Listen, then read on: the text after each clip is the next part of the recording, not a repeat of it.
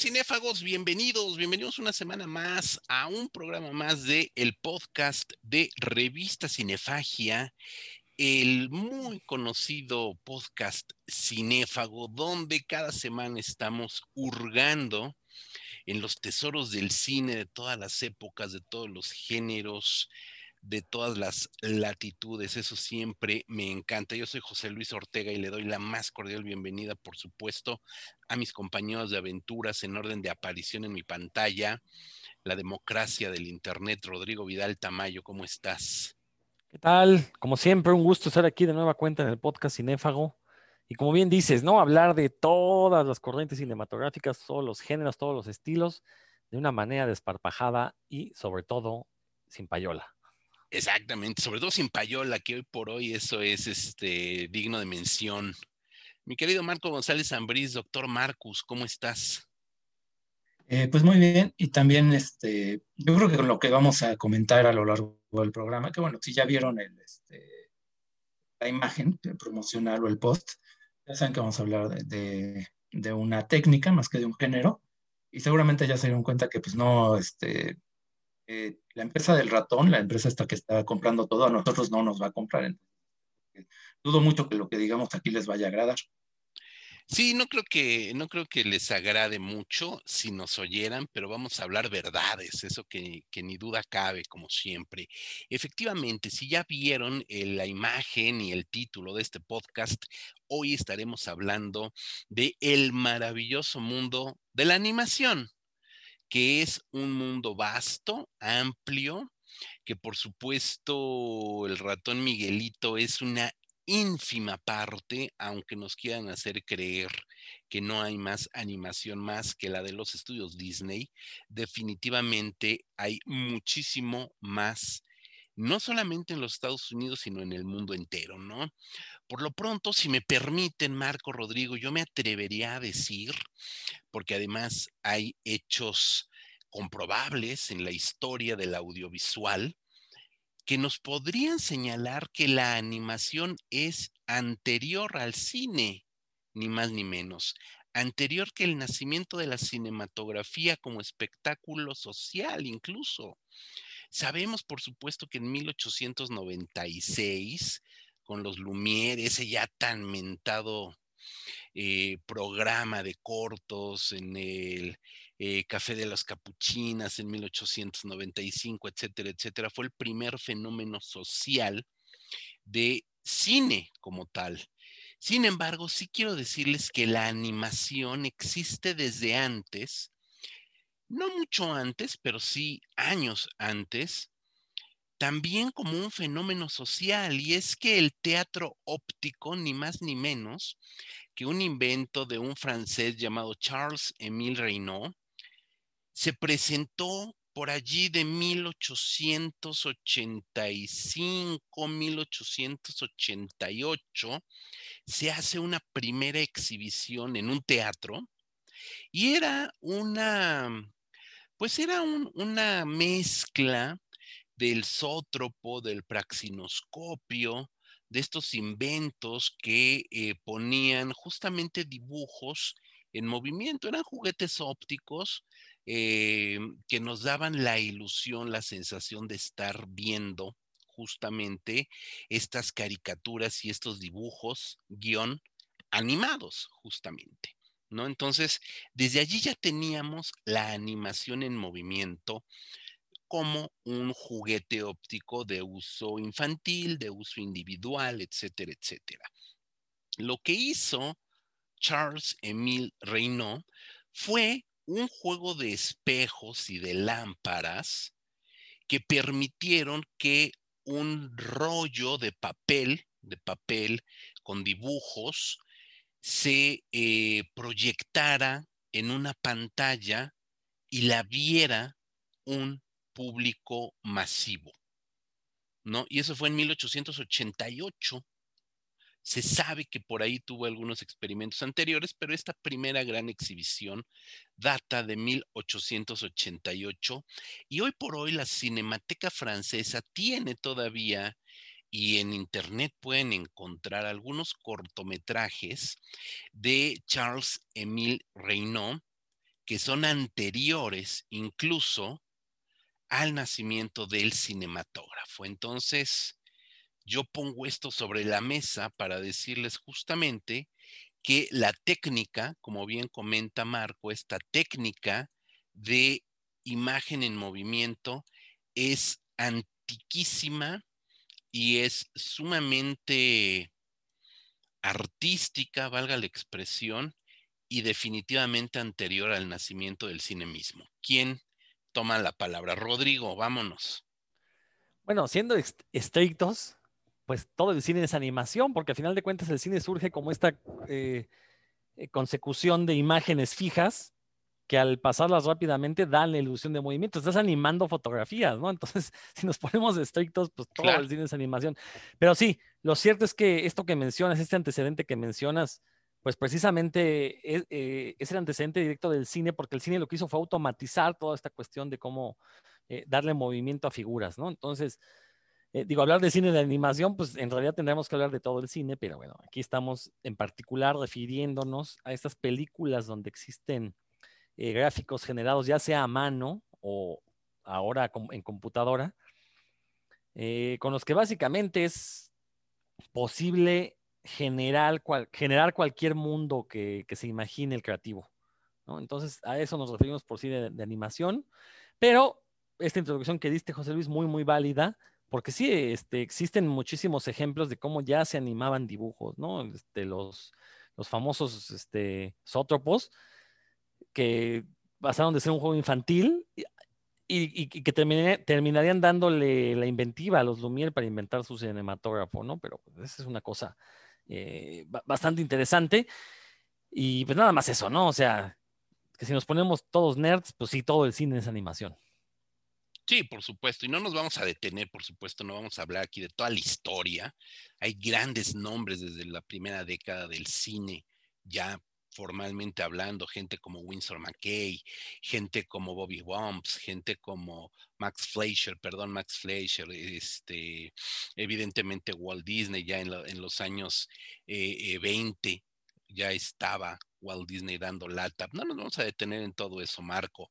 Vamos a hablar por supuesto, de algo pues, mucho más cercano a nosotros, ¿no? Eh, sí, este, pero creo que sí vale la pena mencionar este, uno de los factores que eso que Disney se volvió para muchos sinónimo de animación, es que en la industria de Estados Unidos, él sí fue el primero en hacer largometrajes animados, ¿no? Que es Blancanieves y luego siguieron Dumbo, etcétera. Eh, recordar también que, bueno, en esa época dentro de Hollywood, Disney era una empresa chiquita, no era este, el conglomerado que se tragó a todas las demás, ¿no? Como es ahora. Eh, una empresa chiquita, modesta, eh, tenía pues una forma, un estilo muy distintivo, pero ahora que mencionabas esto de que, bueno, pues no, no fue tampoco las, eh, sí hay que tomar en cuenta que había ya largometrajes antes de, de esto. Pues, hay uno muy notable que es Las aventuras del príncipe Ahmed de 1926. Dirigió, es pues, una directora, es Lotte Reiniger, la, la directora, y que encaja este, dentro de toda esta moda que hubo en esa época por todo lo oriental, lo exótico, em, con una estética aparte muy particular, porque eran este, como sombras tinescas, eh, recreadas con papel, con recortes de papel, lo que hace más impresionante, ¿no? Esa, por ejemplo, es un ejemplo muy claro de que, bueno, eh, Disney dentro de Estados Unidos, que, bueno, sabemos la fuerza que tiene Hollywood, eh, sí es como determinante y es este eh, marca todo el, curso pues, de la animación. Pero eh, en otros países, bueno, también tenían sus, eh, técnicas, sus propuestas. Japón, bueno, yo creo que tendríamos que dejarlo un poquito de lado porque sí es como, bueno, sería meternos ya en Honduras, ¿no? Si de por sí hablar de animación en general es complicado, ya hablar de cine, de anime ya es avaricia, ¿no? Ya es este, parte eh, no está tan dominado por un género, por un estilo como si está la animación occidental, lo que pesa tanto Disney y ahora, bueno, Pixar, que heredó mucho de su estilo visual de Disney, pues la, eh, un poco la sensiblería, yo diría, porque sí, también eso es algo que este Pixar, sí, obviamente se nutrió muchísimo de Disney, como esta, eh, de las relaciones familiares y este, las canciones, tiene mucho del estilo clásico de Disney cosa que pues en, en, Japón, bueno, es muchísimo más variado, ahí no tienen este estigma de que la animación sea solamente para niños, pero eh, no significa que en Occidente no haya una variedad de películas. Bueno, es una técnica que se usa en todo el mundo. Em, y aunque pesa mucho Disney, eh, digamos, en toda la parte occidental, incluyendo México, incluyendo Latinoamérica, sí encontramos cosas, eh, propuestas diferentes, este, más para adultos, más surrealistas, y pues eso es lo que vamos a estar comentando a lo largo del podcast. Sí, y fíjate, muy interesante que comentes el trabajo de Lotte Reiniger. No sé si estuviste, estuvieron, no me acuerdo la verdad. Em, más o menos por ahí del 2015, quizás a finales del 15, el festival, sí, debió de haber sido el, Festival de Cine Alemán en México, ese que, festival que hace el Instituto Goethe, eh, presentó una retrospectiva del trabajo de Lotte Reiniger con materiales eh, restaurados y se pudieron ver en, pantalla grande y son una cosa verdaderamente maravillosa. Hay algunos trabajos, hay fragmentos del Príncipe Ahmed en eh, YouTube. Entonces, si gustan echarle un ojo, de verdad no se lo pierdan, porque efectivamente lo que hacía esta mujer, Lotte Reiniger, em, que ella comenzó a trabajar en la década de los 20, estamos hablando de una animadora de los años 20, era justamente recortar papel y montar sobre pantalla, digamos que sobre una caja de luz, sobre una pantalla de luz, una, una cama pues de luz, una mesa de luz, eh, ir montando las figuritas y lo único que veíamos, como bien dice Marco, era una especie de sombras chinescas. Es un trabajo verdaderamente impresionante. Ya que estamos hablando de, esas épocas, eh, un trabajo que, conocí, y no sé, también estaban seguramente eh, en el ya mítico cineclub de eh, Jorge Grajales. Él llegó a presentar trabajos del ruso Ladislav Starevich, que fue un biólogo, mi querido Rodrigo, colega tuyo, que eh, en la primera década del siglo XX, por ahí de los años 10, estuvo experimentando en stop motion con insectos, con insectos pues muertos, ¿no? Y nada más iba haciendo todo su trabajo de stop motion con insectos vivos. Bueno, más bien no vivos, sino insectos reales que los iba manejando como si fueran figurines de alambre es una cosa maravillosa. También hay en YouTube cortometrajes de Vladislav Starevich, entonces bien, bien valdría la pena que por ahí se asomaran a verlo, ¿no? Y bueno, ya creo que hablar también del, cine no, no estadounidense, pues hablar por supuesto de la animación checoslovaca, ¿no? De la gran escuela de animación checoslovaca, Marco. O Rodrigo, quien, si, gustan por ahí comentar algo.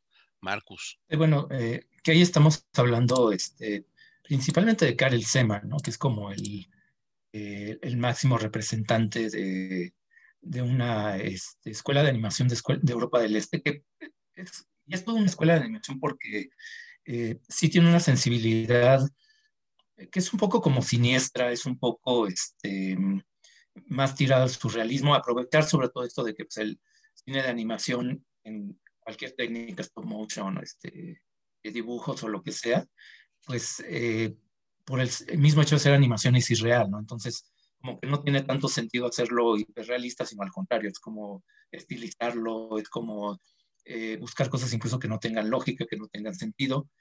Eh, de Karel Zenon, pues tiene adaptaciones de Julio Verne, ¿no? Este, que es más como sobre infantil. No recuerdo mal, también son obras que tienen como se nutren mucho los grabados, ¿no? Esta, bueno, que el grabado pues, es también parte tradicional de la cultura europea, eh, porque son también como imágenes animadas, como peles recortados, como imágenes este, que se mueven eh, con un efecto como de stop motion, es decir, de fotografía cuadro por cuadro, y eso es lo que logra el efecto de animación. Eh, que Seman también había hecho unos, unos los cortometrajes, y recuerdo bien que eran también este, figuras, marionetas, que también se hacían esta animación este, cuadro por cuadro, ¿no? Eh, es, un tema también eh, que ahí podríamos hablar también de... Ah, se me fue ahorita el nombre. Este, Norman McLaren. Norman McLaren, sí, claro. Ya en Canadá también. Ah. Eh, también, creo que también se benefician mucho estos directores McLaren, este, Alex Seman, justamente de poder ser una alternativa para Hollywood, ¿no? Bueno, para Disney específicamente de animación dominante.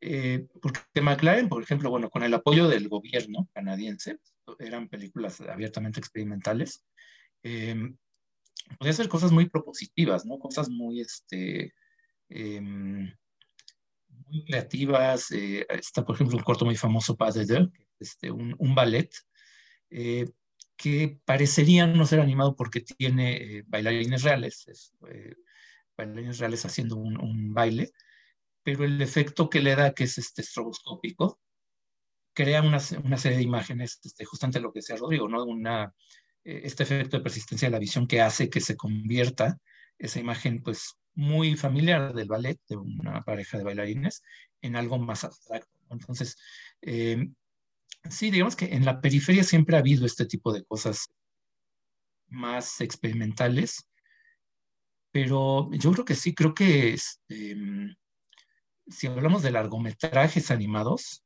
pues tendríamos que hablar de Seman este, en los años 50, 70, eh, pero realmente no había como que tanta variedad, ¿no? No había realmente tanto. Bueno, eh, si dejamos aparte Japón, que sí sabemos que es otra cosa. Sí, junto con Carl Seman, eh, evidentemente el otro gran pilar de la, de la animación checoslovaca es Jiri Trinka, ¿no? Que incluso ya en los años 40 sí estaba haciendo algunos largometrajes. Los animales y los bandidos, una película de Giri Trinca, estuvo premiada en el primer festival de Cannes, que hay que recordar que en el primer festival de Cannes se premió todo. Todas las películas que participaron se llevaron su premio. No es, vamos, es como una constancia de participación pero sí, era muy poco lo que había realmente.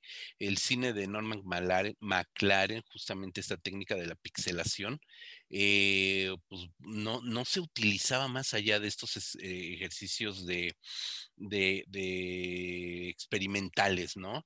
Y la verdad sea dicha, la verdad sea dicha, nos guste o no nos guste, el estándar de animación con el que muchos crecimos y que realmente dominó el mundo, pues fue el de Walt Disney, fue el de los estudios Disney, ¿no?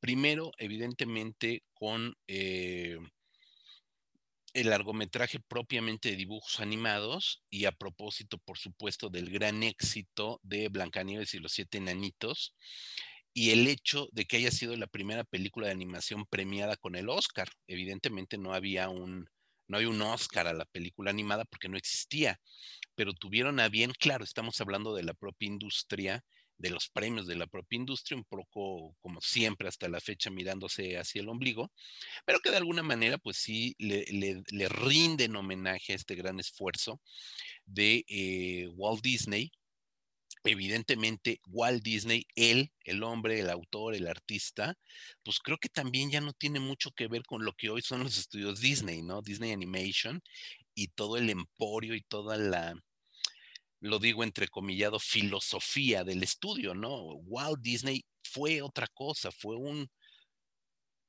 Fue como Steve Jobs, o sea, no tiene nada que ver Steve Jobs con lo que hoy conocemos como, como la marca de Mac, ¿no? Entonces, es exactamente lo mismo y perdón por el, por el ejemplo burdo, pero era un poco como, como, como eso, ¿no? Y bueno, pues ahí está su primera obra de, Walter Disney, mi querido Marco.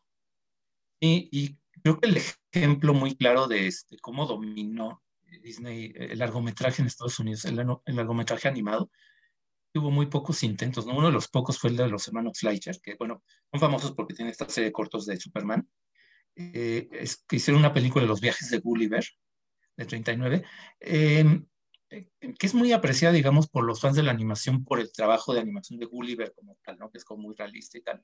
Aunque yo la verdad vi la película, la, la repasé el año pasado, cuando estamos todos encerrados, este, puse a ver así como que algunas por ahí este, clásicos, y la verdad me pareció bastante aburrida, ¿eh? La verdad como que, eh, más allá de la técnica de animación, la historia es muy lenta, este, obviamente, de todo lo que son los viajes de Gulliver de la novela Jonathan Swift, toma nada más un episodio que es el más conocido, el de, el de Lilliput, eh, pero extiende demasiado la anécdota, este, y, creo que es, es, un ejemplo de que no era tan fácil tampoco repetir esa fórmula de Disney. Este, em, por algo también eran muy populares las películas de, de, esa empresa.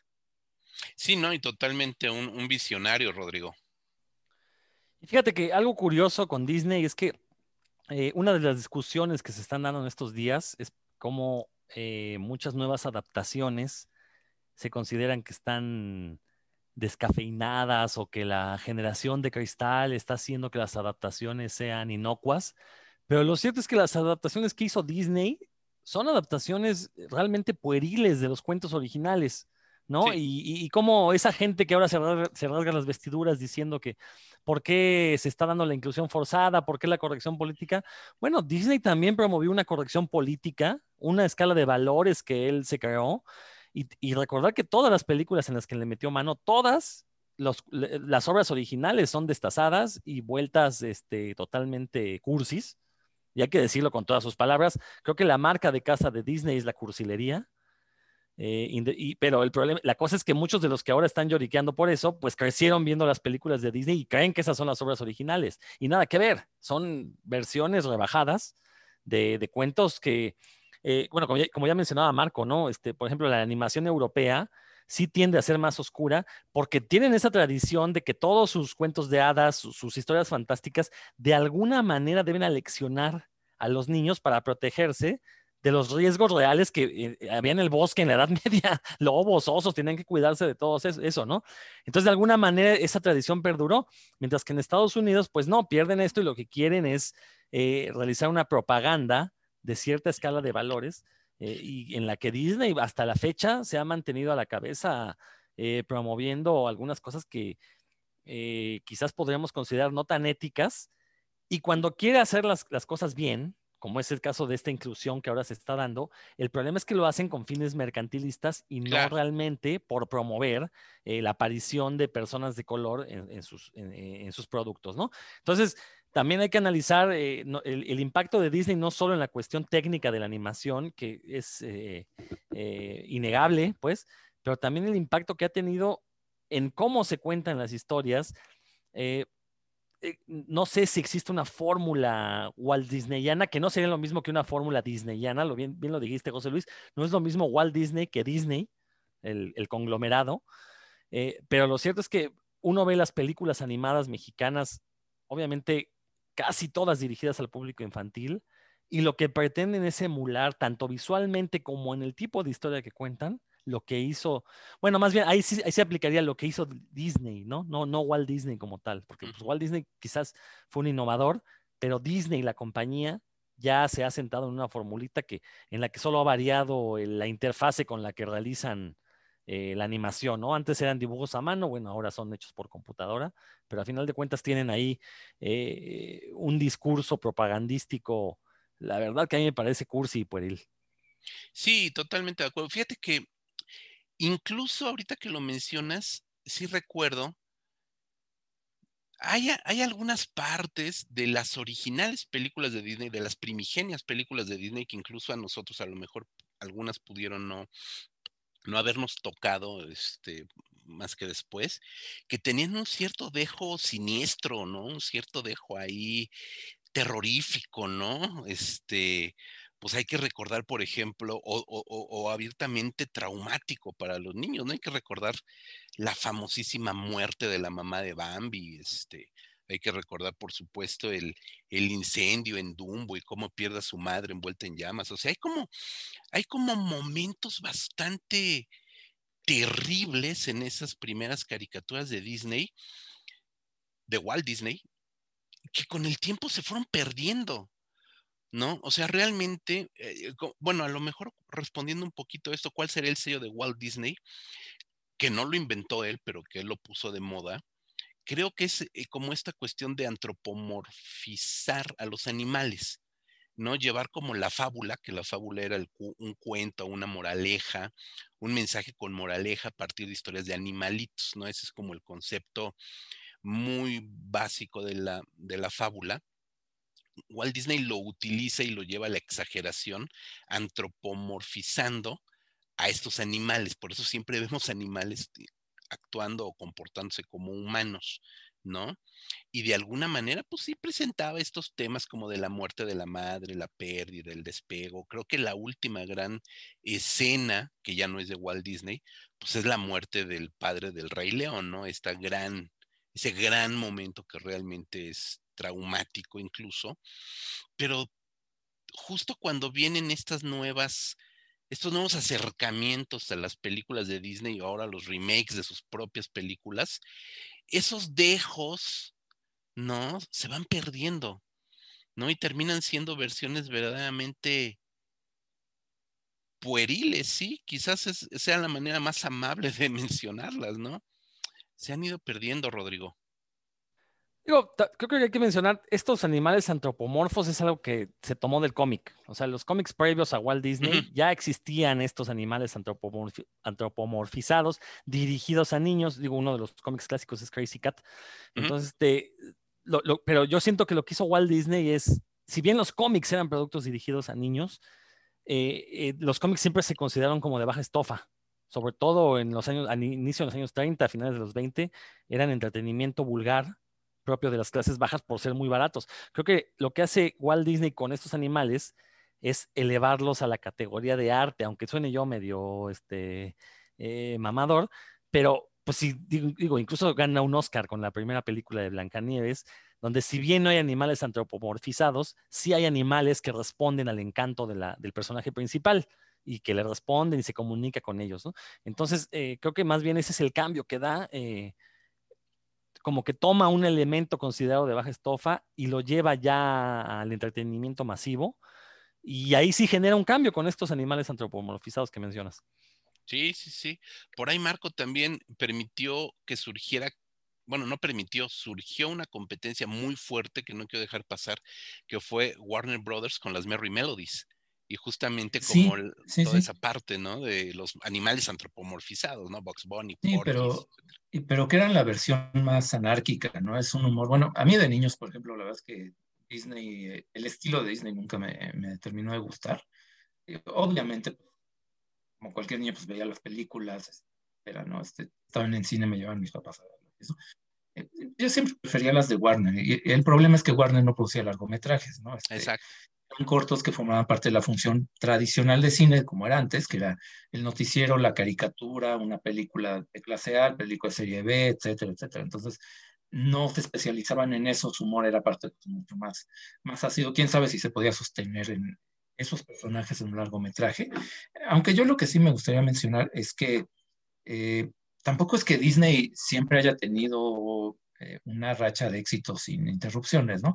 Eh, durante la Segunda Guerra Mundial tuvieron problemas, se retrasaron sus, este, unos proyectos que tenían. De hecho, los largometrajes de esos años son más bien como cortometrajes, son como antologías de cortometrajes que ya existían, Fun and Fancy Free, por ejemplo.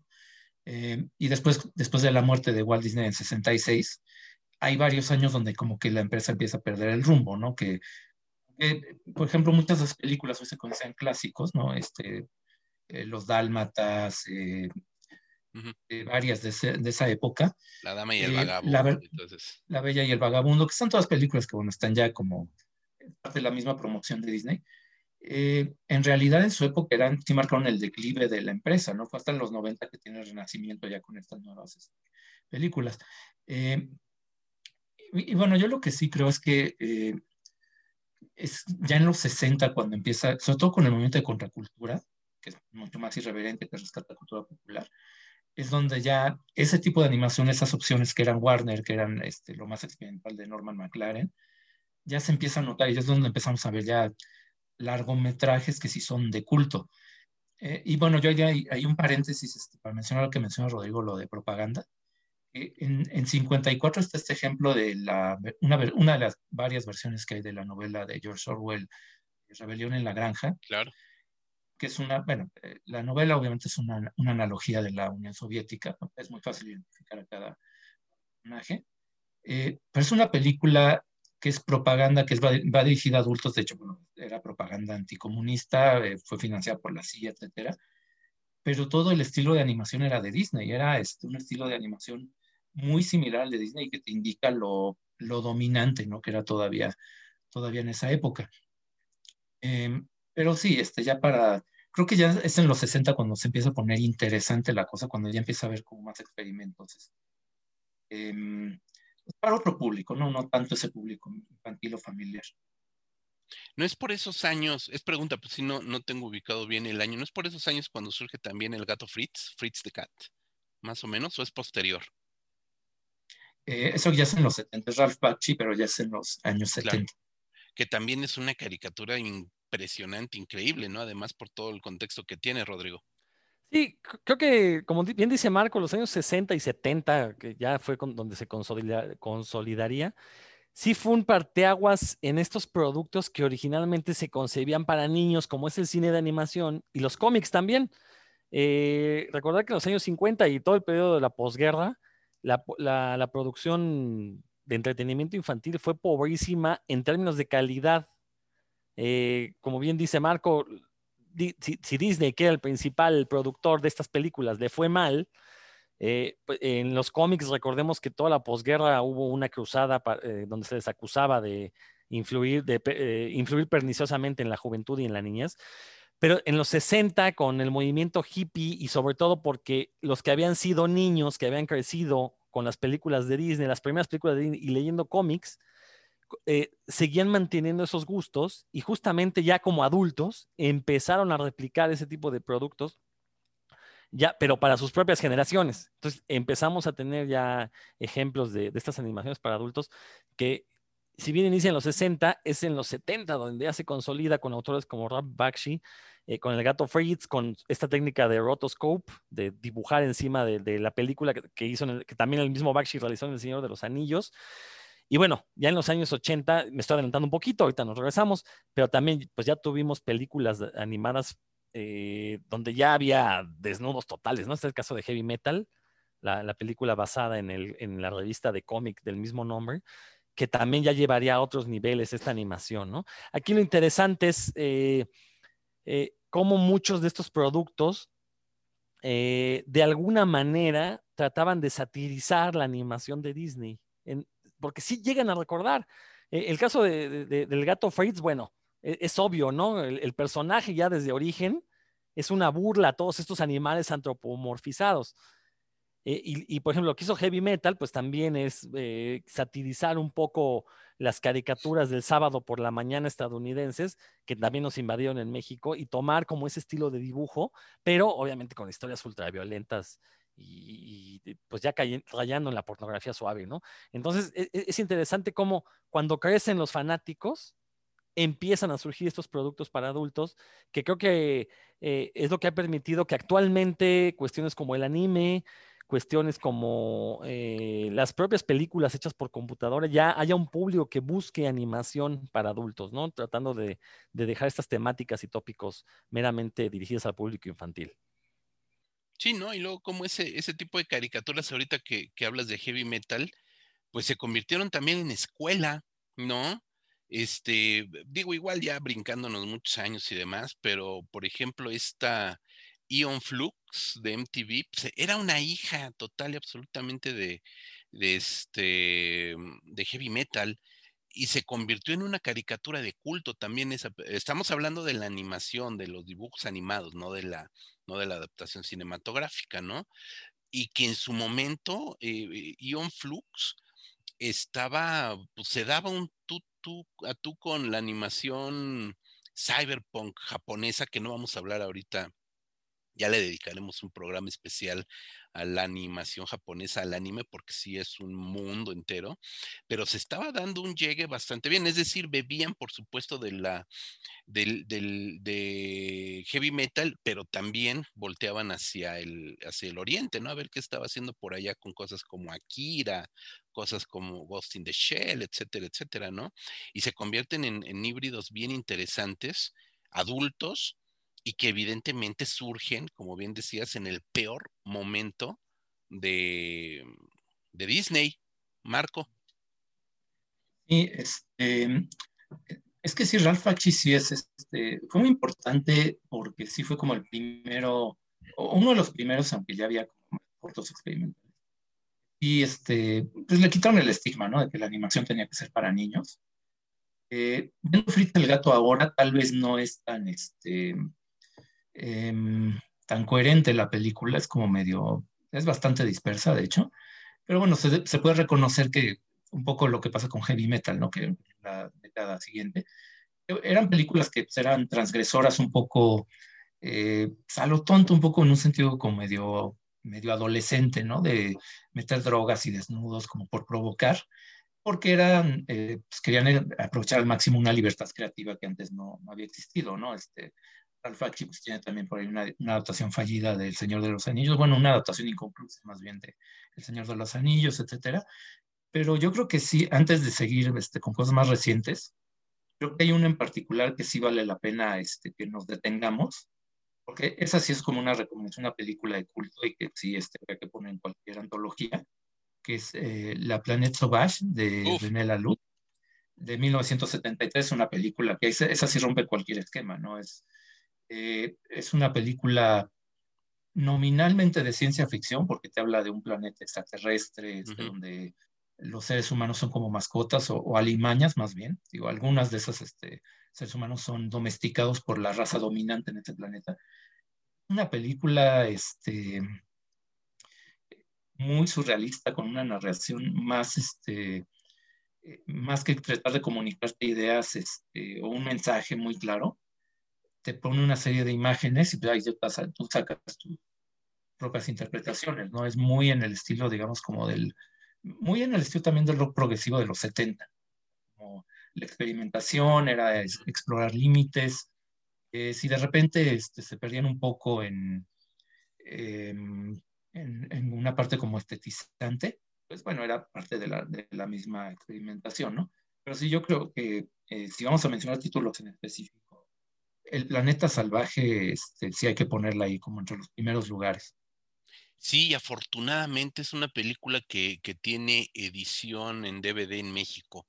Entonces, por ahí si todavía, quizás todavía la puedan conseguir en algún botadero, no sé si en las tiendas de eh, departamentales de discos, este, en Mixup, qué andamos diciendo eso? Nadie nos paga de todos modos. En Mixup, este, quizás todavía puedan encontrarla.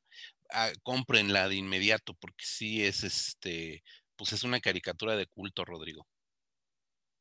Sí, creo que e, e, esta película demostró para Occidente algo que los japoneses a la postre entenderían muy bien. Eh, eh, creo que El Planeta Salvaje sí tiene toda la atmósfera de una película de la nueva ola francesa, sin serlo, ustedes me corregirán si todavía llega a serlo, pero tiene todo ese tono de, narración. Eh, vamos, no está contado como un cuento de hadas. Es una película seria, eh, solemne.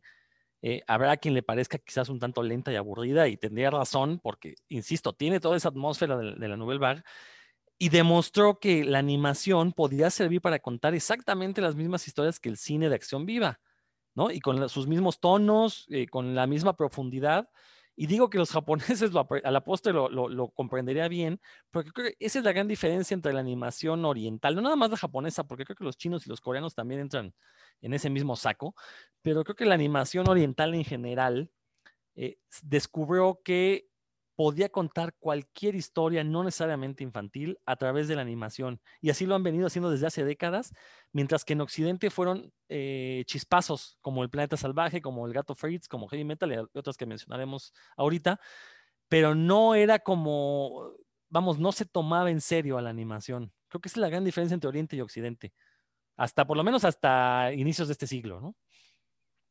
Sí, totalmente de acuerdo. De hecho, hay, hay pocas películas muy pocas, Marco, que lleguen a tener el estatus de culto del planeta salvaje. ¿eh? Son verdaderamente contadas y a lo mejor algunas lo son más este, anecdóticamente por de, de dónde surgen.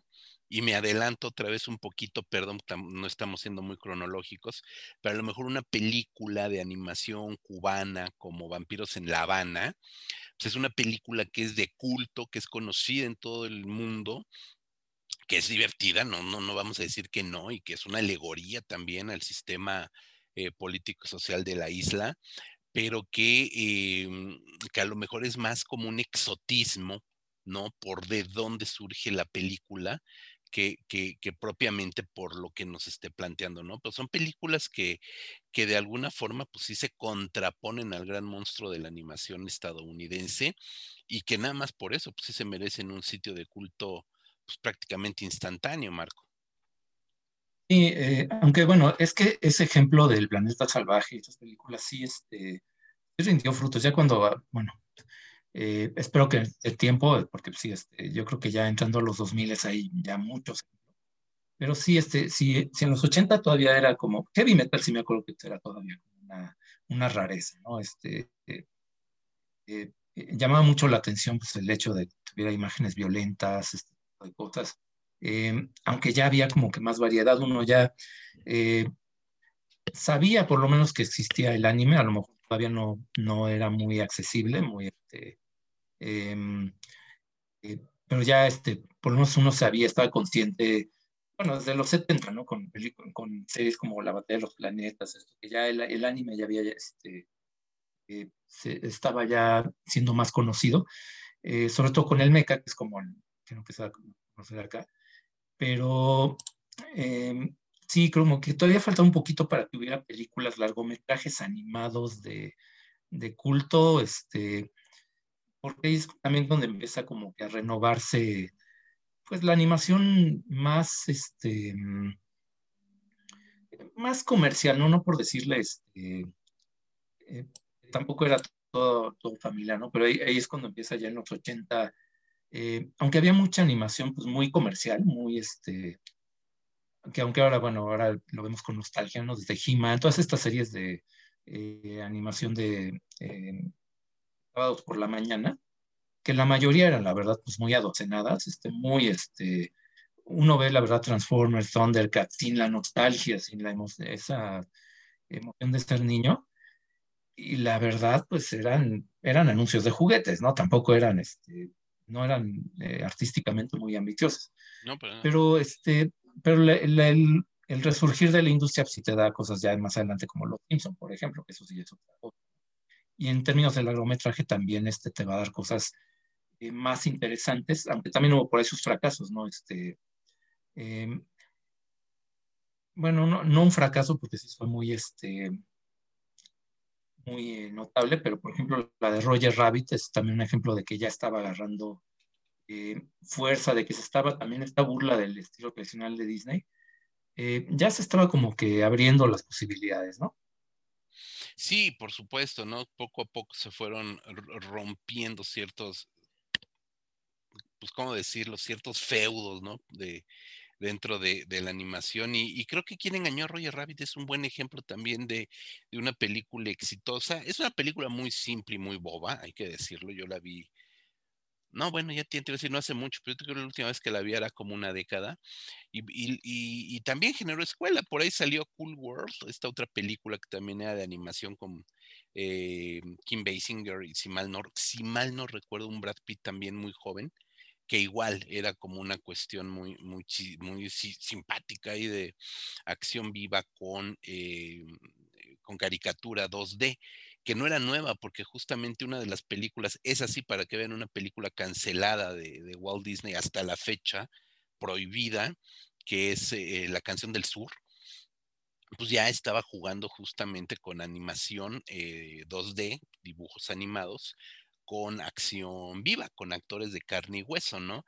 Una película que yo jamás en la vida vi, porque realmente yo tampoco fui fan de, de Disney, y mucho menos de las películas de acción viva de Disney me parecían verdaderamente abominables.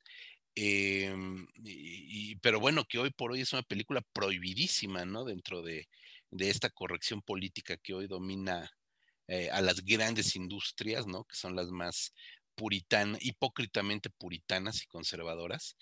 Eh, pues creo que es una película que ya nunca más se volverá a ver, porque no existe ya en los, en los catálogos de ningún lado, Marco.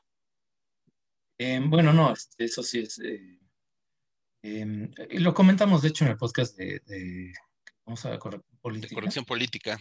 Sí. Este, sí, es que ayer, bueno, Disney no está dando la opción de que cada quien la vea la juzgue, ¿no? Sino que ya decidieron que no quieren em, exponerse a críticas y pues mejor la guardan. Y, bueno, antes de pasar, este, seguir adelante un poco en el orden cronológico, creo que habría que hacer ahí un paréntesis. Nos estábamos brincando a grandes exponentes de animación de stop motion. Uno es Svank Mayer, que creo que también merece. Evidentemente. este, y que también forma parte de estas opciones, porque su trabajo de los 80, este, si no recuerdo mal, Alicia es de esa, esa década, este, con su adaptación pues de En el País de las Maravillas.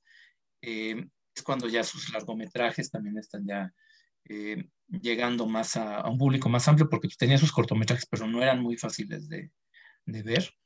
Y también están los cortos de los hermanos Quay, ¿no? Este, que después van a ser sus largometrajes, pero aparte son cortos, eh, una, una, animación stop motion con un nivel de refinamiento, este, eh, bueno, nosotros, por ejemplo, que conocemos a Carlos Meléndez, que fue el director del programa de Paracinema, él hizo la animación, la introducción de ese, de ese programa con stop motion.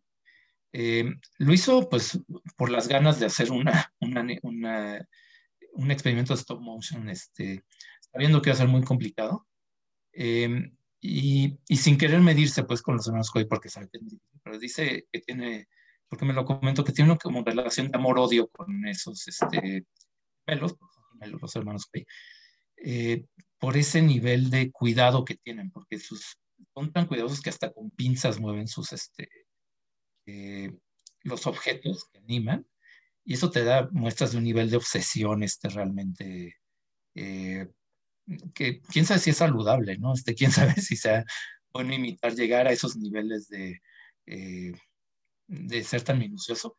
Pero sí, habría, hay que mencionar también estos ejemplos de, que llegarían, por ejemplo, este, creo que también a, la conciencia popular a través de los videoclips, ¿no? A los videos musicales. La animación stop motion, por ejemplo, está muy presente en los videos de Tool. Estamos hablando ya de los 90, pero está en este video de Aja también muy famoso, ¿no? de, los 80, eh, que juega con el, el, lenguaje del cómic. Entonces ya se iban abriendo las posibilidades, pero sí creo que es hasta, hasta este siglo, hasta los 2000, que ya vemos muchas películas ya como largometrajes de culto.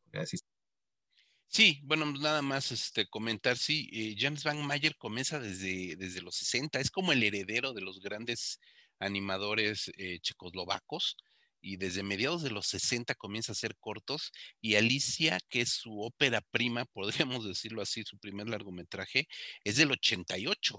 O sea, se aventó prácticamente este, un cuarto de siglo trabajando solamente en cortometrajes. Eso es realmente impresionante, ¿no? Y es un director todavía en activo, todavía en activo, prepandemia, 18-19 vino, no sé cómo diablos vino a Querétaro, cómo vino a parar a Querétaro, justamente, eh, no me acuerdo si era el Cut Out o al Animasivo, perdón, no me acuerdo cuál de los dos festivales de queretanos, vino a dar una masterclass, este, James Van Mayer, fue una cosa maravillosa, ¿no? Y, igual de surrealista que su cine, ¿no? De repente estar en Querétaro con James Van Mayer. Pero sí, no, son cosas, y los hermanos Quay, fíjate que les he llegado, conozco poco de los hermanos Quay, pero es una animación bien, bien siniestra, bien este, manchada, ¿no? Entonces, pues por ahí, por ahí va la cosa. Y ya para los 2000, yo creo que el gran renacimiento a nivel internacional, no sé si merecido o no de la animación, y ya vamos a brincarnos hasta los 2000 para no ir divagando, más allá del, resurgimiento que tiene eh, Disney con La Sirenita y con El Rey León en los 90, etcétera, pues tendría que ser definitivamente Shrek, ¿no? Que no es de la factoría, que es la primer película de largometraje animado que se estrena participando como selección oficial en el Festival de Cannes. Y eso le da un impulso muy fuerte a un nuevo estilo de animación, que es la animación por computadora, que ya había Disney trabajado ese, eh, bueno, Disney Pixar ya estaban trabajando con ello, pero que sobre todo rompe con los esquemas infantiloides que se venían manejando en ese, en ese momento. Shrek fue una cosa muy refrescante.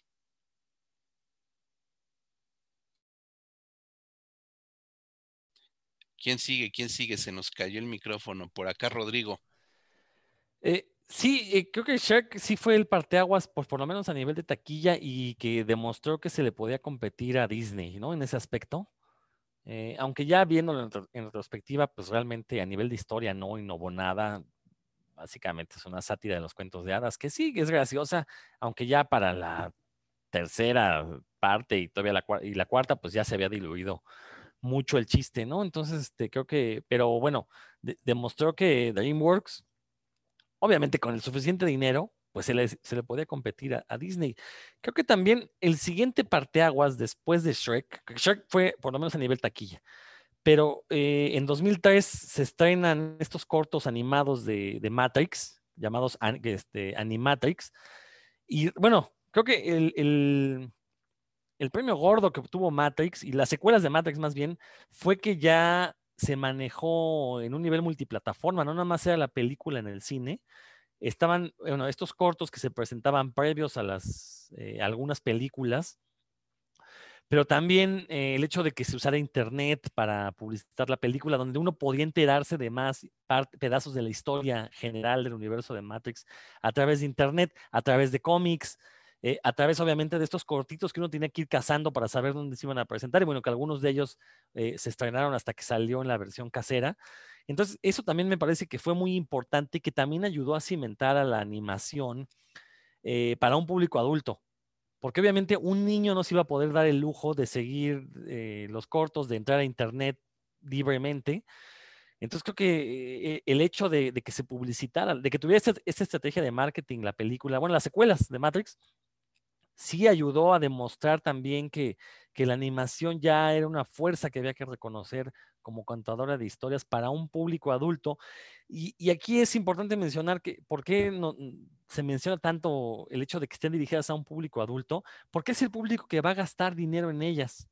Entonces, eso es muy importante porque creo que es a partir del éxito de, estos cortitos de Animatrix que ya el público adulto estuvo dispuesto a invertirle en más productos similares. Y lo estamos viendo a la fecha, el éxito que tiene Netflix, esta miniserie de Love, Love, Sex and Robots o Love, Dead and Robots, que se llama, que si bien no tiene mucha calidad en cuanto a historias, a la gente le está fascinando el aspecto gráfico y el hecho de que sean animaciones, ¿no? Eso le está eh, moviendo el tapete a muchísima gente.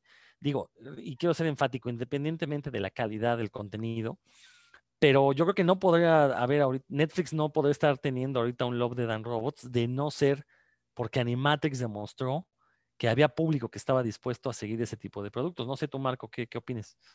Em, sí, eh, y sobre todo que Animatrix creo que lo que tiene es que se nota el estilo de cada director. Eh, no trataron de unificar eh, que fueran todos los cortos del mismo, del mismo corte, aunque suene raro, que no, que no trataron de, de homologar pues el estilo visual de todos, sino que permitieron que los directores eh, aportaran cada uno su, eh, su estilo personal y, era parte del atractivo de, los cortos, ¿no? Entonces creo que eso también ya te indicaba que había, em, no quiero decir, porque ya, ya había, este, sí mencionado varios directores importantes que tienen un toque, digamos, de autor, ¿no? Y que ya existían antes de los 2000, Van Mayer, René Laloux, etcétera pero creo que sí ya es a partir de 2000 para acá donde ya encuentras eh, proyectos más personales. Eh, y eso es lo que me refería hace, hace rato con lo de esto de hay más largometrajes de cultos, que son más visiones más personales, eh, que creo que no pasa tanto con, no pasa con Pixar, no pasa con, incluso con las, con las de Shrek, por ejemplo, ¿no? Que es, tuvo el mérito Shrek de desmitificar este estilo de Disney, pues es una parodia también muy obvia de, de esos eh, tópicos, pero al final acabaron como por crear sus propias este, clichés, ¿no? Y lo ves también en las películas de la Edad del Hielo y lo ves en... Y es que lo que pasa con las películas de animación, sobre todo producciones tan grandes, es que aunque parezca que la computadora lo hace todo, eh, la gente que se dedica a animación por computadora sabe perfectamente que no, que es, es, igual de laborioso, es igual de complicado que hacer una película con dibujos tradicionales. Y eso significa que no hay tanta libertad. Para los directores pues, siempre tienen que contemplar que pues, no, eh, no pueden hacer cosas como muy, muy agresivas o muy extrañas porque, este, pues, por lo menos en películas de ese corte más infantil, más familiar, pues, no, no se los van a permitir. Pero aún así hay varios ejemplos de cine animado este, en esta, bueno, en esa primera década del siglo XX. Yo mencionaría este, un par y que las dos me parece este, notables porque las dos son autobiográficas. Una es Vals con Bashir, que es este, pues es que es muy raro porque es un documental animado autobiográfico eh, que pues, trata de la experiencia real que tuvo Ari Folman, el director, cuando era pues joven, y pues como ciudadano israelí pues, que tiene que hacer el, servicio militar, le tocó pelear en la guerra del Líbano. Eh, y es una recreación de, las memorias que tiene él de ese episodio, de lo, poco que se acordaba, porque tuvo una especie como de, amnesia provocada por el trauma, eh, y de la gente que le entrevista, que es la película, que es aparte también de eso, eso es, un largometraje, eh, creo que me parece también de los más destacados. Eh, es un ejemplo de cómo la colaboración en un largometraje animado te puede dar resultados muy impresionantes, ¿no? Porque ahí sí se nota que es un trabajo en equipo, pero guiado por la visión personal de Ari Folman.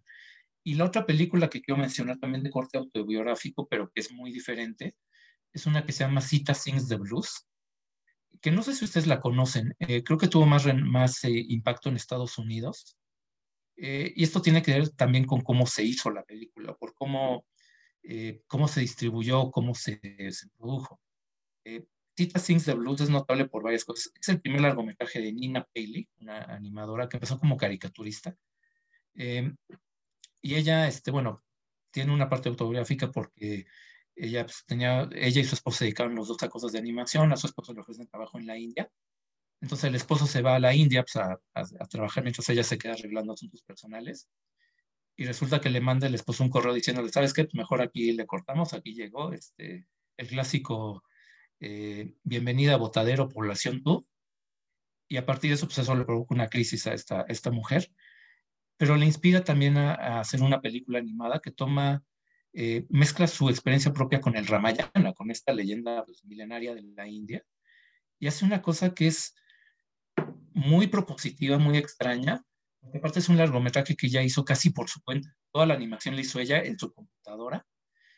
Y para darle variedad, porque aparte mezcla varios tipos de animación, eh, agarró canciones de una cantante, Annette Rancho, que era una eh, cantante de jazz famosa en la, en de 1920, obviamente olvidada ya para 2008, que es cuando hizo esta película.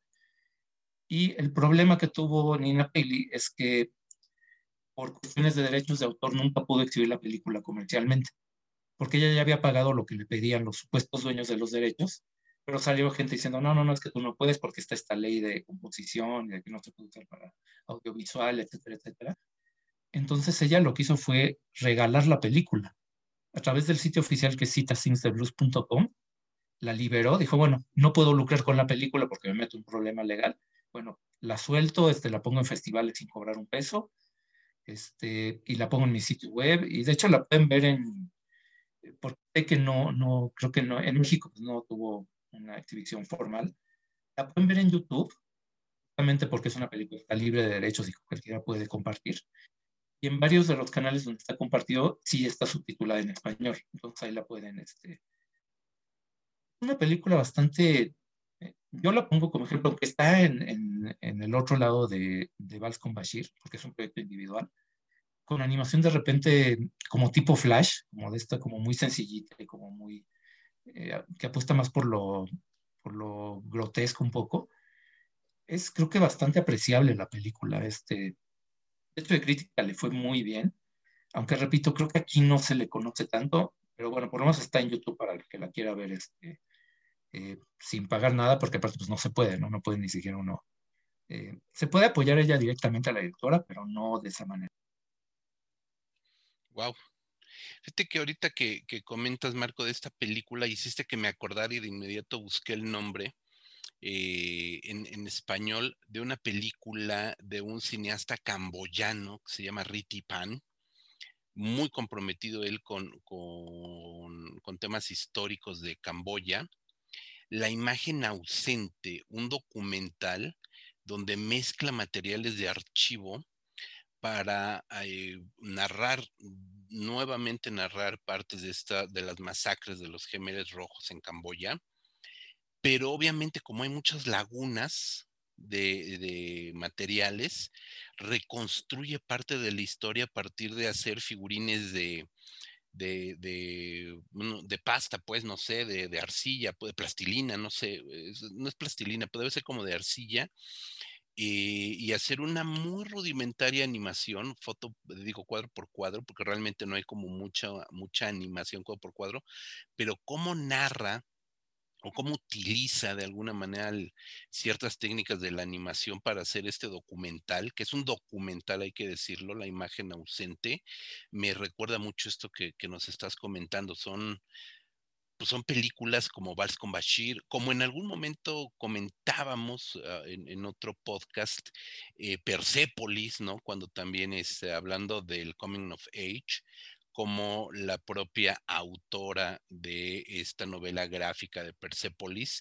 la lleva también a la pantalla a manera de largometraje eh, animado, biográfico, de una manera, bueno, pues que, evidentemente ya es, sería una necedad decir que el cine de animación es solamente un regocijo infantil, ¿no? Creo que ya es e, es una necedad seguir, seguir comentándolo. Claro que se seguirá haciendo animación para públicos infantiles, pero pues ya, ya trascendió por mucho, ¿no? El, eh, lo que se pueda lo que se pueda decir de incluso como decíamos en películas como como Shrek pues ya se buscaba romper un poquito como eso y de ahí pues todo el espectro que se abre en estos 20 años pues es verdaderamente increíble, ¿no? De, todo tipo, desde pues los trabajos ahí podrán estar o no de acuerdo con Tim Burton, también se convirtió en una, en una pieza fundamental para la animación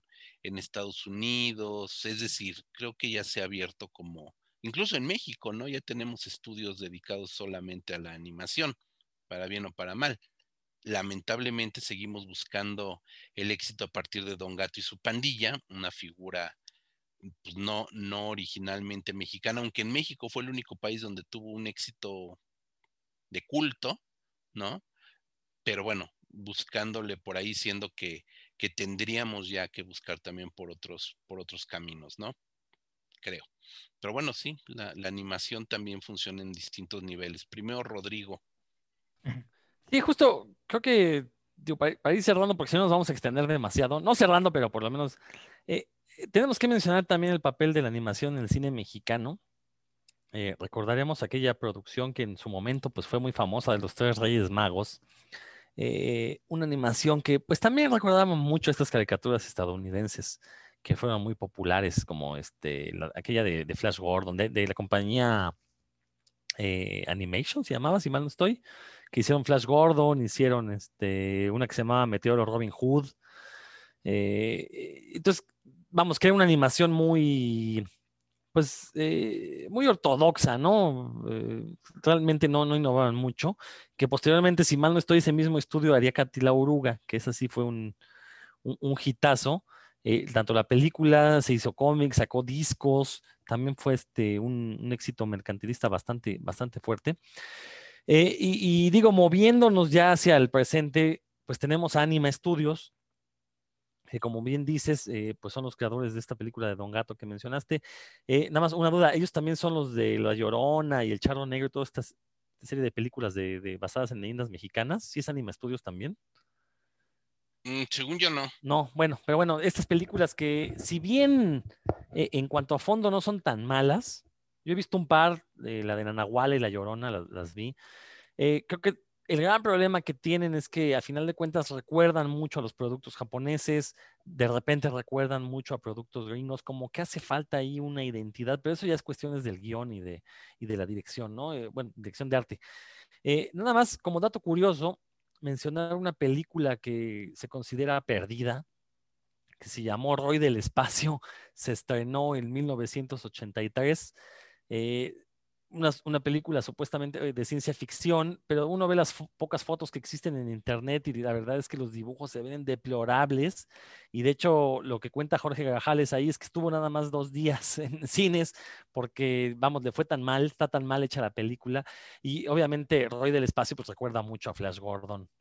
Eh, que era quien estaba de moda por aquellos años, recordar no solo la caricatura que mencioné, sino también la propia película de acción viva de Estados Unidos. Entonces queda ahí como curiosidad una verdadera película maldita, perdida, no existen copias en video, eh, no se sabe si queden copias en, 35 milímetros. Entonces, pues es, sí es uno de los santos reales del cine fantástico mexicano, Roy del Espacio, nada más ahí dar el, e, el comentario como curiosidad, porque pues evidentemente no la he visto, ¿no? Y creo que nunca la voy a poder ver. Bueno, nada más este, eh, acotar ahí una película que también se convirtió en un fenómeno ahí medio de culto, creo, eh, que es el segundo largometraje de animación en México, que son los Super Sabios, ¿no? Los Super Sabios que surge de una tira cómica que yo me acuerdo que escuchaba siendo muy, muy, muy niño, eh, una radionovela de los super sabios, ¿no? Que también existió. Eh, y la película, el largometraje de animación fue del 1978, entonces fue la, la segunda película, donde por supuesto Jorge Arbizu, el Tata, que era un gran, un maestro de las voces del doblaje en México, pues hacía no solamente algunos de los personajes, sino era el, el director de, de, voces de esta animación, ¿no? Los super sabios, que desconozco, estoy casi seguro, mi querido Rodrigo, que también debe de estar perdida o no sé si de verdad exista alguna copia de esta película de los super sabios, ¿no? Y bueno, ya dijiste Katy la oruga, que Katy la oruga surge también de una, de una radionovela. Originalmente se llamaba Pepina, Pepina Oruga, y después para la versión cinematográfica le cambian el nombre a Katy porque fue una coproducción con España.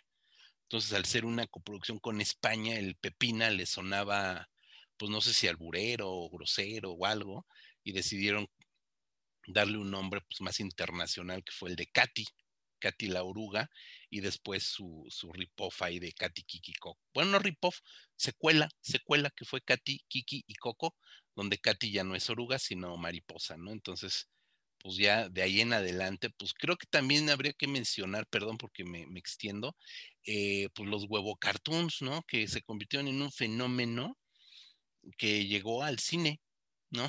llegó al cine.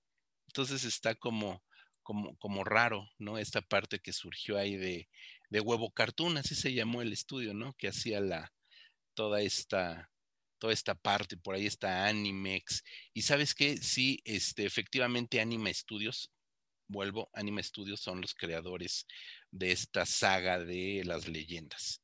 Nada más, con eso me, me, me quedaría yo con, como comentario final.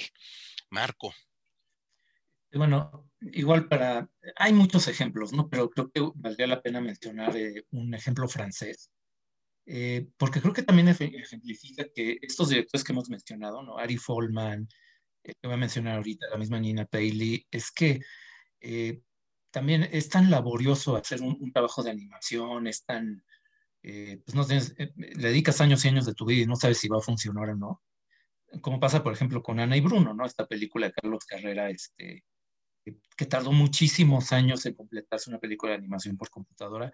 Eh, y pues que creo que no le fue tan bien, aunque pues también es que avanza tan rápido la tecnología que si te tardas es, es muy complicado.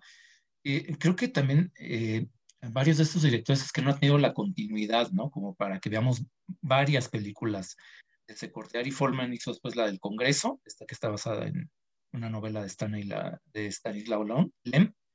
Este, Nina Paley, bueno, eh, hizo 10 eh, años después de la que yo mencioné, Cita Sings the Blues, sacó apenas 10 años después su segundo largometraje, que es este, llama Ceder eh, que también ya está este, de forma gratuita en, en, internet por lo mismo, por, ella prefirió este, lanzarlo ya para no meterse en problemas.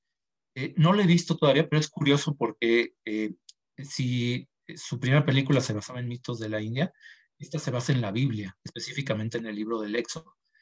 Y ella lo que cuenta es este, cómo la religión monoteísta reemplaza el culto a las diosas, ¿no? que de alguna manera tiene que ver como el, inicio del patriarcado y todo esto, que está disponible, entonces le voy a echar un ojo, voy a checarla.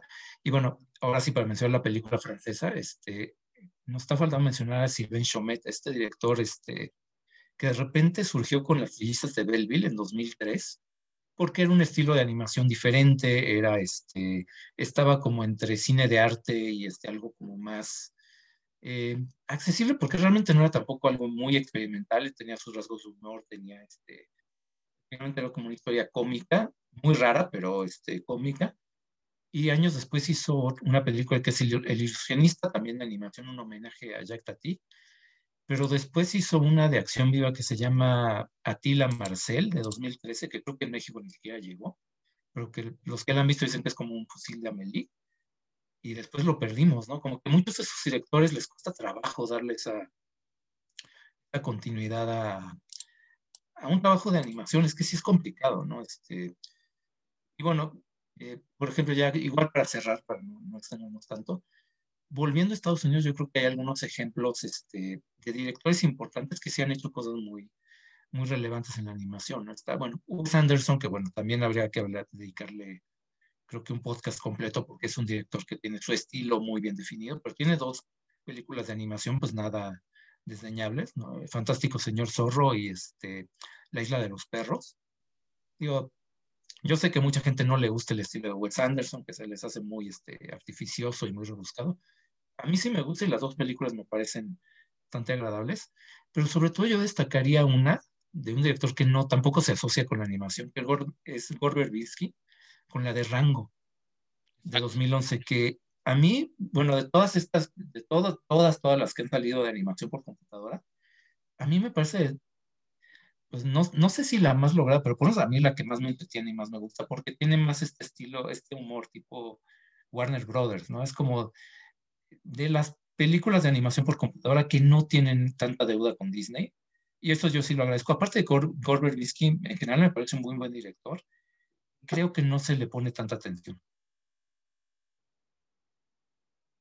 Sí, y me acuerdo que vi Rango y me gustó bastante, sí me parece como una cosa muy extraña. Aparte, la voz era de Johnny Depp, también la, versión original era con, con Johnny Depp. Yo, eh, Rodrigo, antes de cederte ya la palabra, me despediría nada más, ahorita busqué el dato, no me acordaba exactamente del nombre de esta animación mexicana, que es eh, La Liga de los Cinco, que se estrenó justamente cinco minutos antes de la pandemia el año pasado, en el 2020.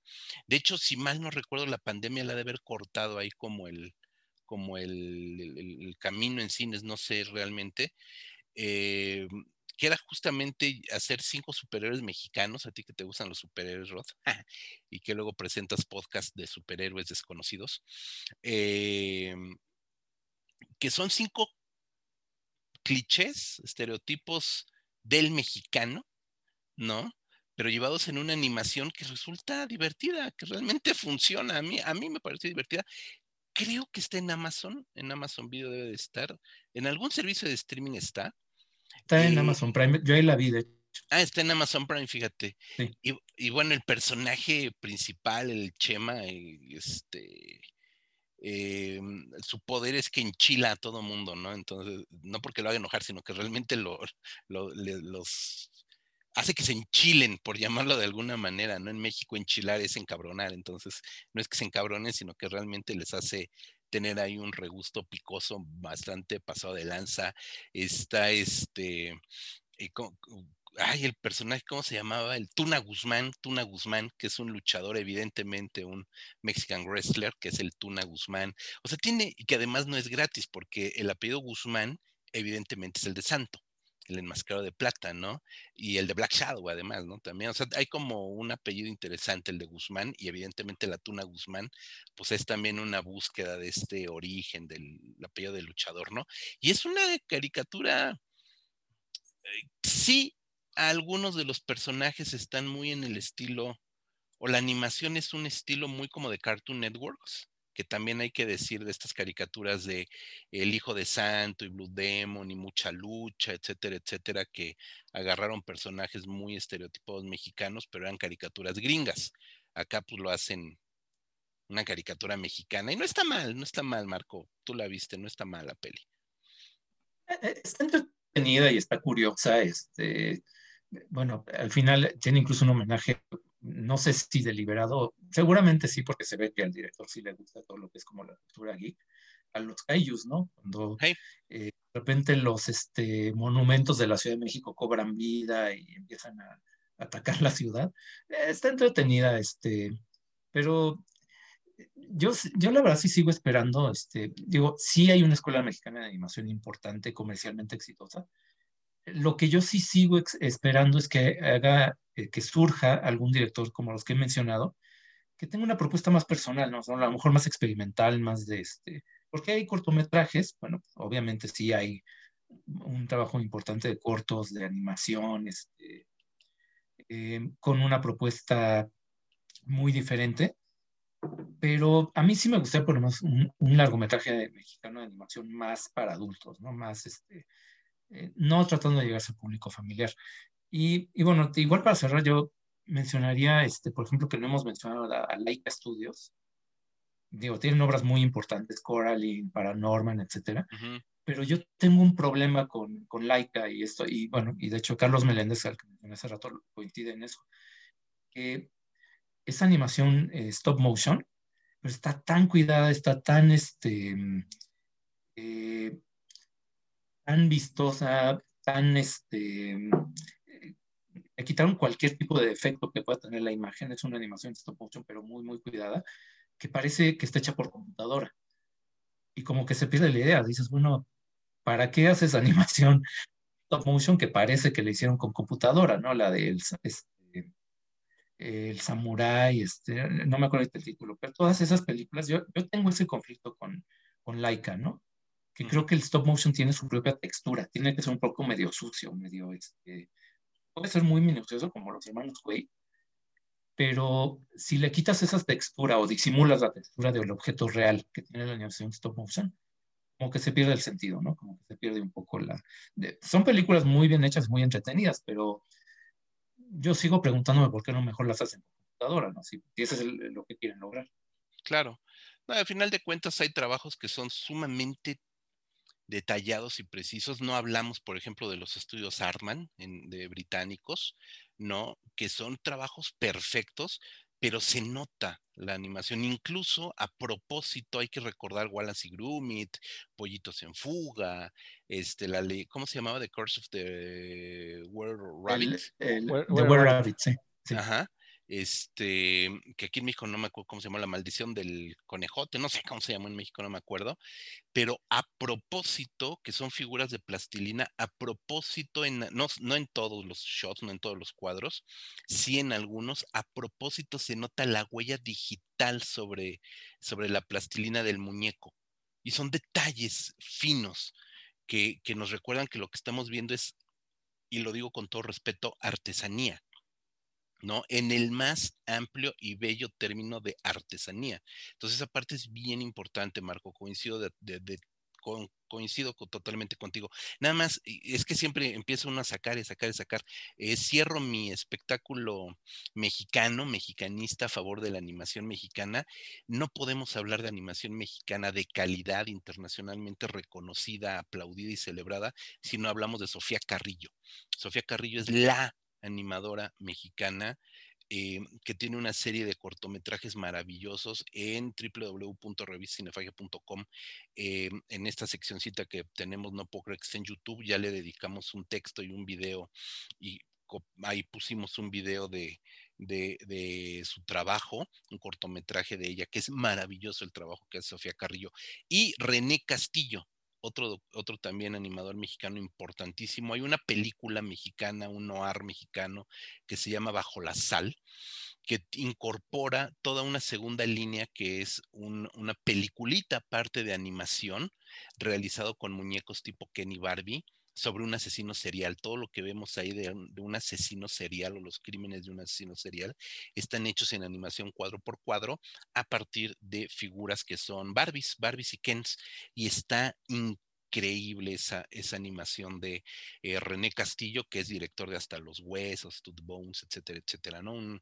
es decir, la animación mexicana, Marco, efectivamente estamos esperando el gran trabajo. Yo creo que Sofía Carrillo, René Castillo, son gente que ya deberían de estar este, eh, haciendo, haciendo grandes trabajos de animación y por supuesto la memoria de... Eh, ay, se me acaba de, de, eh, Rigo Mora, ¿era? este animador mexicano, ya fallecido, no me acuerdo. que incluso un premio del Festival de, de, Guadalajara lleva el nombre de este, de este animador. Eh, ahorita le saco el dato. Eh, Rodrigo. Sí, yo nada más, eh, ya, para finalizar mis intervenciones, también a últimas fechas se he notado cómo la relación entre cómic y cine precisamente se ha dado a través de la animación. Ya mencionabas la, adaptación de Persepolis de Marjan Satrapi. Pero tenemos muchas otras obras. Está el caso de la novela, el cómic colombiano de Power Paola, eh, Virus Tropical, que también ya tuvo su adaptación en cine a través de, una película animada. el caso de Arrugas del español Paco Roca, que también se le hizo una película animada. yo en lo personal no soy muy fan de la animación, porque a mí me gusta ver que lo imposible parezca real, como es el caso de las películas de acción viva. Eh, y por lo mismo, no me está gustando esta moda de que los cómics se relacionen directamente con la animación, como si fuera tan sencillo tomar un cómic, animarlo y volverlo película. Yo preferiría verlas en acción viva. Y por lo mismo también no me está gustando el hecho de que muchas películas fantásticas de acción viva, en realidad estamos viendo películas animadas, ¿no? Me refiero a películas como las de Alicia de Tim Burton, eh, esta continuación que hizo del Mago de Oz, eh, Sam Raimi, que uno las ve y, en serio es, tan burdo los efectos digitales que a uno lo hacen pensar que está viendo eso, una película animada, aunque salgan ahí actores de carne y hueso. El problema es que también retocan a los actores de carne y hueso con efectos por computadora. Y pues básicamente lo que estamos viendo es eso. Entonces, eh, a, mí, en lo personal, creo que a mí me matan esa suspensión de la incredulidad ver este tipo de películas. Eh, nada más comento esto eh, por el caso de los cómics, bueno, este, recordar que tenemos un podcast hermano llamado Puros Cuentos, entonces por eso es que fui tan enfático en la relación entre cómic y cine de animación, porque siempre han ido de la mano, ¿no? Lo decía yo al inicio, se, han considerado productos netamente para niños, en algún momento eh, brincaron al mundo de adultos, y ahorita está esta moda, que espero que sea algo pasajero, de adaptar los cómics a películas animadas. Eh, muchas veces con resultados irregulares, como que los directores no han sabido captar la esencia de las, de las historietas y, terminan entregando, como que los mismos directores sienten que al ser animado y ser un cómic, eh, son productos que no merecen la profundidad que sí tienen sus contrapartes de papel y tinta. Entonces, eso es algo, que sí quisiera mencionar. Eh, esperemos, como ya dije, que sea una moda pasajera y en el futuro tengamos más adaptaciones de cómics eh, a la pantalla grande, pero con actores donde se vea la actuación, donde haya un trabajo de respeto por, por el, trasfondo de estas historietas. Sí, mi querido Rodrigo, pues ya que te aventaste el comercial de una vez, vámonos despidiendo y dinos, por favor, ¿Qué bueno, más eh, eh, perdón, perdón, mencionaba yo el, el, podcast de Puros Cuentos, lo pueden encontrar en este mismo canal de revista Cinefagia, donde están escuchando este podcast cinéfago. Intercalado van a encontrar uno de, revista Cinefagia y uno de puros cuentos, en donde eh, su servidor, con algunos compañeros igual de ñoños que yo, pues nos ponemos a analizar diferentes aspectos de la cultura del cómic. Ahí está, mi querido Rodrigo, muchísimas gracias. Marco, ¿con qué te despides del tema y dónde más nos pueden encontrar? Bueno, eh, del tema, eh, nada más quiero mencionar una última película que es este, La Casa Lobo, esta película chilena ah, en stop motion, este, que bueno, apenas justo antes de la pandemia, eh, un año antes se, pudo estrenar y se vio en, en cines, etcétera. Que debo decir que es una película que la verdad me pareció bastante pesada, pero reconozco que la vi estando yo muy desvelado, entonces este, la verdad no tenía que eh, repasarla para ver si realmente es este que yo estaba ya muy cansado o de plano la película no fue no coincide con mis gustos, ¿no? Pero si en Chile se puede hacer una película un largometraje de animación de stop motion con esa propuesta, que no es nada fácil, pues yo creo que en México, con gente justamente como Sofía Carrillo, se puede eh, del mismo nivel, sino que mejor, ¿no? Y, bueno, eh, cerramos el tema de animación, que da para muchísimo, este, aunque muchas, por ejemplo, este, yo, no vi Wolf Walkers, por ejemplo, que este, eh, de que tú la viste, pero ya no, no nos alargaremos más, pero sí esperaría eh, que ah, es muy difícil, pero esperaría que por lo menos poco a poco se vaya quitando esta idea de que Pixar es animación, como en su momento fue Disney sinónimo de animación, que pues la gente por lo menos le dé oportunidad a otros tipos de animaciones y entienda que pues, no es nada más, este, que no hay nada más de un, de un sabor, ¿no? Pero bueno, eh, pasando ahora sí al, recordatorio, al anuncio, pues invitarlos como siempre a que nos lean en revistacinefecto.com. Eh, hemos escrito ahí sobre muchas películas de animación, también de comerciales, este, Pixar y todo esto, eh, junto con otro tipo de textos, ensayos, eh, revistas, etcétera. Nos pueden seguir también en redes sociales, Cinefagia México en eh, Instagram y en Facebook, Rep Cinefagia en Twitter, y el podcast está en varias plataformas, las que me acuerdo son Himalaya, iTunes, Spotify, Google Music, Em, y creo que, creo que son, hay más, pero no me acuerdo cuáles. Hay más, y citando a Rodrigo Vidal Tamayo, estamos en los sitios finos de servidores de podcast. Pues sí, el, mundo de la animación da para mucho.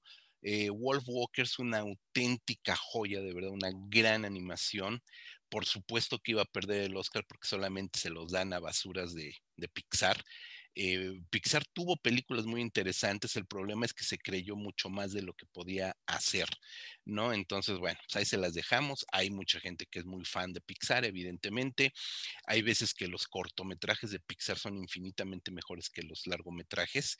Y pues el, eh, el, el Oscar en la categoría, pues es básicamente una una categoría que se le entrega pues, prácticamente por dedazo a Pixar, existiendo películas eh, infinitamente superiores ¿no? A, lo que nos presenta la, filial compañía. No sé qué sea ya de Disney, ya no sé si es filial, socio o qué carajos, ¿no? Este, pero Wolf Walker es una película extraordinaria que pueden ver en iTunes, me parece que está en iTunes la peli, pueden verla ahí en, eh, y, bueno, por ahí también otra película. Es que hablar de títulos es pasarnos aquí toda la noche. Buñuel en el laberinto de las tortugas a partir de una, de una novela gráfica de Astiberri. Rodrigo Vidal sabrá mucho más que yo de eso. Eh, y pues nada, www.revistacinefagia.com, Facebook, Twitter, Instagram, Spotify, YouTube de vez en cuando. Suscríbanse, accionen la campanita. Yo soy José Luis Ortega esto ha sido una embarradita, apenas una mínima embarradita del cine de animación. Quizás en algún otro programa lo volveremos a tratar. Muchísimas gracias a todos ustedes. Nos escuchamos la siguiente semana. Hasta la próxima.